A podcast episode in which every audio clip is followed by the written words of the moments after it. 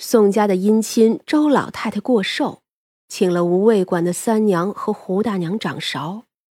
这周家的官职不高，当家的老爷也就是个六品，这在燕京城里实在是算不得什么。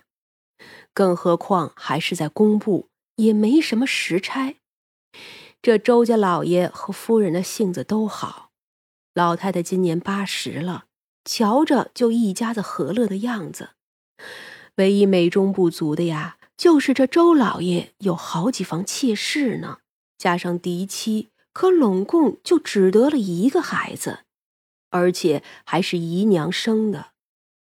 不过好在倒是不曾闹出许多事来，因那姨娘也是个敦厚的。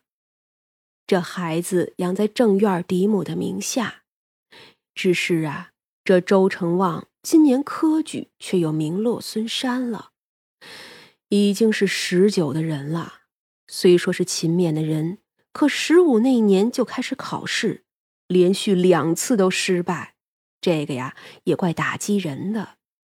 还有呢，就是婚事，这孩子死活要先考上再成家，家里呀说什么都不听，整个家里就这么一根独苗。谁敢不顺着他呀？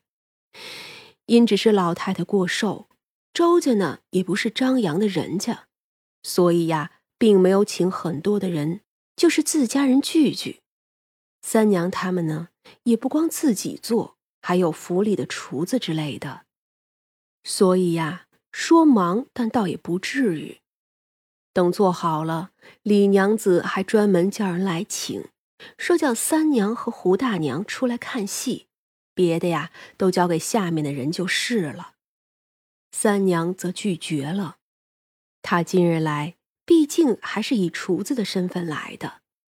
不过周家办宴会的花厅远，三娘无事了，倒是去后院的花池子边走了走。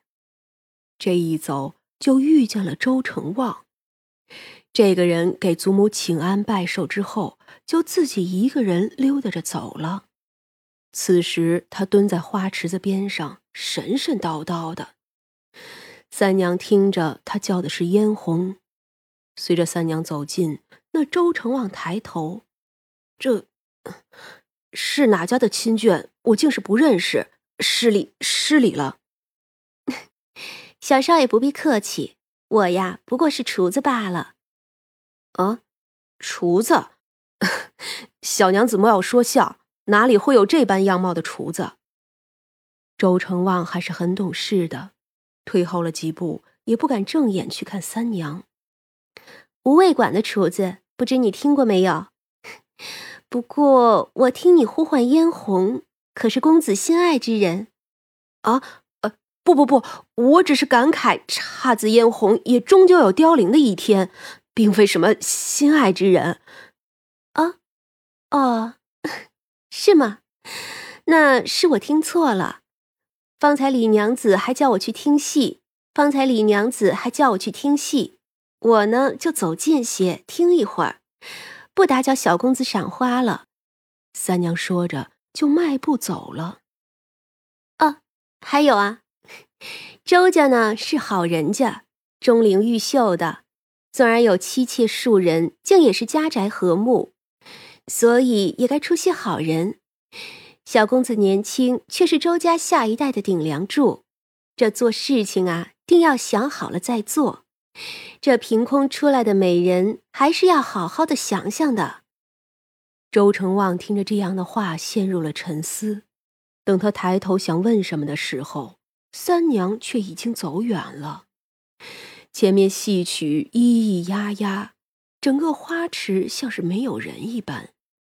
一股风吹来，带着一些冷意，叫周成旺不知如何就生出一身汗来。当日自然是热闹，三娘做了午膳还有晚膳。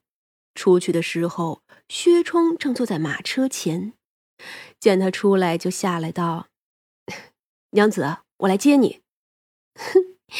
我一个厨子，竟劳驾一位侯爷来接，真是荣幸之至呢。不要这样。薛冲抱着他的腰，将他放上车。小侯爷呀，最会疼人了。薛冲就笑了笑，也上车了。今儿个赶车的是薛家的一个车夫。如今呀，三娘就是小将军、小侯爷的唤着叫，有时候呢也调情，叫夫君、叫官人。薛冲啊，反正无论听到哪一个，都觉得既羞耻又甜蜜。晚上的时候是张大和秀娘掌厨，张大的厨艺其实也是很好的。所以这生意呀是能顾得下来的，不过晚饭自家人吃的时候可就差点意思了。不过呢，一群妖精吃不吃也就是那样。薛冲呢是在薛家吃的，于是就早早的休息了。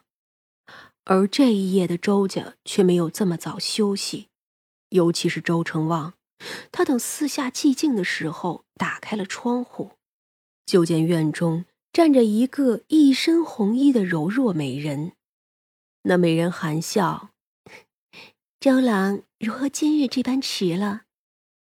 周成望道：“啊，今日家中祖母过寿，我也是才休息打发了人的。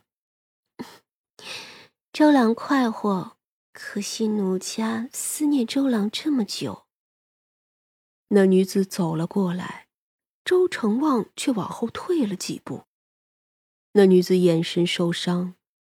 周郎今日怕了我？我不是，我只是觉得我们这样下去不是长久之计，迟迟早是要出事的。我也不能一直这样推脱，不肯成婚。我我今年本来是能考上的。我也不能总叫家里人伤心呀。哎，周郎总是不肯听我的话，这考上了又能如何呢？可是嫣红，那是我的梦想和家里人的期许啊。那周郎想如何呢？找个道士来收了我？那女子的表情十分的悲伤，她垂着眼，一双眼睛的睫毛像是扇子一般。不是的，我不会的，我怎么舍得呀？可是我们这样，你是仙子，我是凡人，我们没有结果的呀。周郎昨夜还不是这样说的。周郎，你今日可是见了什么人？女子上前一步，轻轻一挥手，这周成旺就迷糊了起来。他把今日见了三娘的话说了。其实三娘说了什么呢？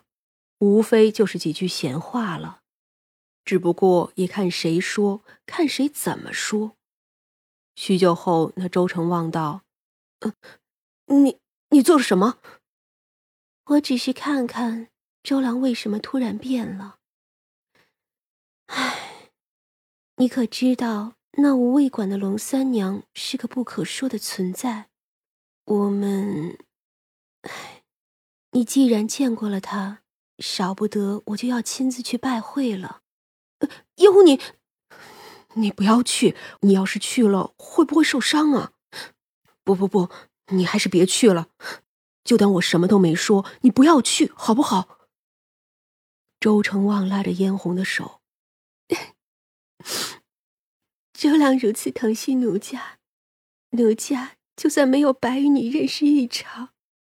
但是不管怎么说，第二天嫣红还是来到了无畏馆。她依旧是一身红衣，是从正门进来的。虽然看得出她刻意低调，但她的样貌太好，又不如三娘这样有本事掩藏，一进来就叫众人侧目。他只说是要见三娘，就被长生带去了后院里。嫣红很明显的看出。长生的本体是一棵榆树，至于他更加详细的来历，嫣红还是看不出的。